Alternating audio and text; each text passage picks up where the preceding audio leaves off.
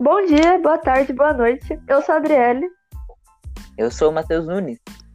E eu sou a Mari. E somos os apresentadores do Creative.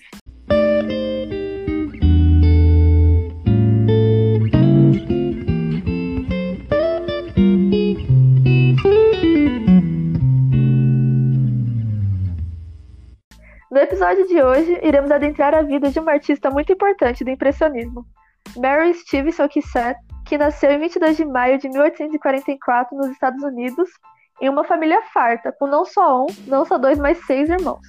Sempre teve uma boa educação, seguindo o padrão dos estudos das mulheres da época. Só que a sua paixão pela pintura fez com que decidisse ser artista. E para se profissionalizar, ela se matriculou na Academia de Belas Artes, na Filadélfia. Bom, ela estudou nessa academia de 1861 até 1865, ou seja, ela ficou por lá por quatro anos. Mas esse lugar não agradou muito ela, pelo jeito que eles tratavam as mulheres. No final de seus estudos, ela se mudou para Paris, para estudar por conta própria. Ela foi aceita como aluna de Jean-Léon Gérôme, um professor bem respeitado. Depois disso, ela se juntou a uma aula comandada por um artista bem famoso, que eu acho que todo mundo conhece, chamado Charles Chaplin. Com a Guerra Franco-Prussiana, que ocorreu em 1870, ela teve que voltar para a casa de seus pais, mas um ano depois disso ela já pôde voltar para a Europa. Uma de suas pinturas, Duas Mulheres Jogando Flores durante o Carnaval, foi bem aceita no salão de 1872 e encontrou um comprador, e não demorou muito para sua reputação como artista se espalhar. Em 1874, ela se estabeleceu na França e abriu o próprio estúdio em Paris. Logo, sua irmã Lídia se juntou a ela e em 1877 os pais resolveram fazer o mesmo. Esse também foi o mesmo ano em que Edgar Degas a convidou para juntar-se ao grupo de impressionistas, que um grupo que havia começado sua própria série de exposições independentes desde 1874. Ela admirava muito o artista Edgar Degas e imediatamente aceitou o convite, tornando-se a única americana associada aos impressionistas. Influenciada por outros artistas, mas principalmente por Degas, ela refinou seu estilo e revisou sua técnica e composição. Tornou-se seu mentor-chefe e aconselhou-a tanto na sua técnica como encorajou a experimentar novas áreas da arte. Foi por isso mesmo que nessa época ela começou a estudar a gravura em metal, que começando também a se dedicar à arte do desenho, que iria ajudá-la a se dissociar-se dos impressionistas e criar um estilo próprio. Mary especializou-se em temas familiares e retratos de mulheres, porque era é, especialmente fascinada pelo vínculo maternal entre mães e filhos. Foi por esse mesmo motivo que suas principais obras, as mais famosas, são obras que retratam essa relação. Ela era uma das principais artistas do movimento impressionista, juntamente com Mary Breckmont e Berthe Morisot. Ela fica entre as maiores artistas femininas de seu tempo.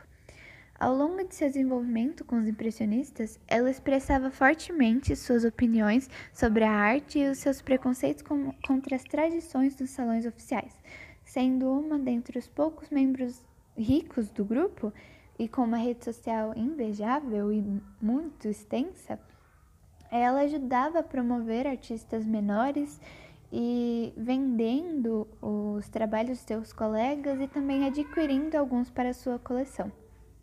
A partir disso, ela começou a recusar a se receber prêmios e menções a participar de mostras de artistas mulheres, não acreditando que deveria haver tal distinção, distinções entre homens e mulheres no mundo da arte. É, e após o fim do grupo dos impressionistas, a Mary continuou fortemente ativa no mundo da arte, atuando como colaboradora na criação de coleções particulares de obras impressionistas e na introdução deste estilo na América. É, ela então Nesse período, começou a conquistar grandes criações com gravuras coloridas com forte influência da estética japonesa, mas também com suas técnicas próprias, complicadas e bem elaboradas.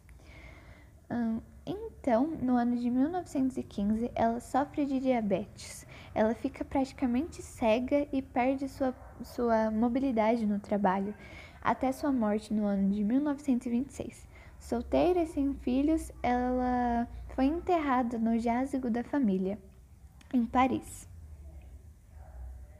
Em 1977, Edgar Degas, um artista que ela admirava muito, convidou ela para se juntar ao grupo de impressionistas criados em 1834. Graças a essa grande admiração que ela sentia por ele, ela aceitou imediatamente o convite. Nessa mesma época, ela começou a desenvolver novas habilidades em outras áreas da arte. Ela começou a estudar gravura em metal com apoio de Degas para desenvolver um estilo próprio. Foi então que ela foi especializada em temas familiares, com retratos de mulheres e seus filhos, por admirar tanto a maternal. Foi assim que se tornou uma das principais artistas. É, ao longo de seu desenvolvimento, ela expressava suas opiniões com a arte os tradicionais salões E por ser de uma classe social mais alta, ela ajudava a promover outros artistas menores. Além disso, ela se recusava a prêmios e menções de artistas mulheres, defendendo que não havia, que não deveria haver tais distinções no mundo da arte. Mesmo após o, filme, o fim do grupo de impressionistas, ela continuou bem, bem presente no mundo da arte. Ficar cega graças em 1915, o que a impossibilitou de trabalhar até sua morte no ano de 1926. E então, sem filhos, ela foi enterrada no jázigo da família. Agora que conhecemos um pouco mais sobre a vida da artista, é, iremos falar um pouco sobre as obras. Cada um escolheu a que mais se identificou ou que gostou e iremos falar um pouco sobre ela. Quer começar, Matheus? Eu escolhi a obra da Beijo Materno, ma...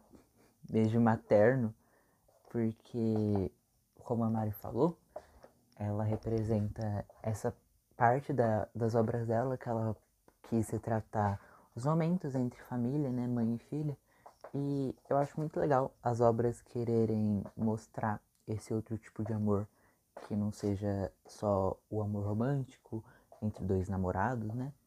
Que mostre também a coisa de família e é um sentimento mais puro e você consegue ver que ele, ela é uma obra muito bonita também. É a estética dessa artista, né, da, da Mary, ela é muito bonita é, é uma coisa realista até. Você consegue ver a expressão da cara da criança. E foi por isso que eu escolhi. Porque eu achei ela bonita, eu achei ela simples, entre aspas, né? Porque ela não é uma coisa simples de fazer, mas o sentimento que ela passa é um sentimento simples, é um sentimento puro. E eu acho que é por isso que eu escolhi ela. É isso. Tchau, tchau. Até a próxima. Bem, a pintura que me chamou a atenção foi a menina em uma poltrona azul. Talvez pelas cores mais fortes e um pouco claras da roupa dela, tanto pela menina que está sentada de forma totalmente é, confortável. É, me chamou a atenção também o cachorrinho que tem do lado. E pelo que eu pesquisei, o cão retrata o cão retratado deitado na poltrona é, é uma provável raça que tinha muito. Era uma raça muito rica na, naquela época. E o Degas, no caso, presenteou ela com um filhote de cachorro. E ela, como era uma pessoa muito fã de cachorrinhos e tudo, colocou ele na pintura. A pintura ela foi comprada do artista Ambroise Vollard de Paris e mais tarde foi adquirida pelo Hector Brame de Paris. Foi vendida de novo em, 1963 para o senhor e a senhora Paul Mellon e eles emprestaram para a Galeria Nacional da Arte, onde está exposto é, hoje. Eu acho que é uma pintura bem radical e, tipo assim, ela expõe muita coisa, pelo menos para mim, e é uma pintura que eu colocaria na minha casa. Eu escolhi para destacar aqui no podcast a obra Cup of Tea, que além de me agradar esteticamente, acho que fugia um pouco da comodidade, entre aspas, de, da Mary de apenas fazer obras entre mães e filhos e etc. E um, um fato interessante ou curioso sobre essa obra foi que a modelo usada no, no quadro é sua própria irmã, Lídia, e eu acho que caiu bem, é um tipo de obra que me agrada e que eu provavelmente colocaria como decoração na minha casa. Bom, então esse foi o nosso episódio do podcast sobre a, a artista impressionista Mary Cassatt.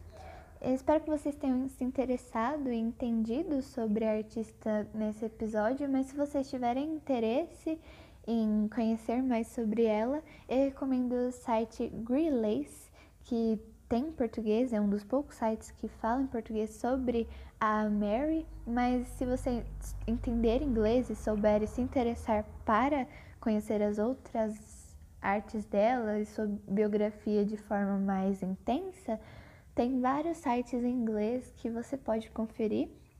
E também ir atrás de realmente ver visualmente as obras, não somente as que nós citamos, mas também outras obras dela, as mais famosas, as mais interessantes, enfim, o que você achar mais agradável para você.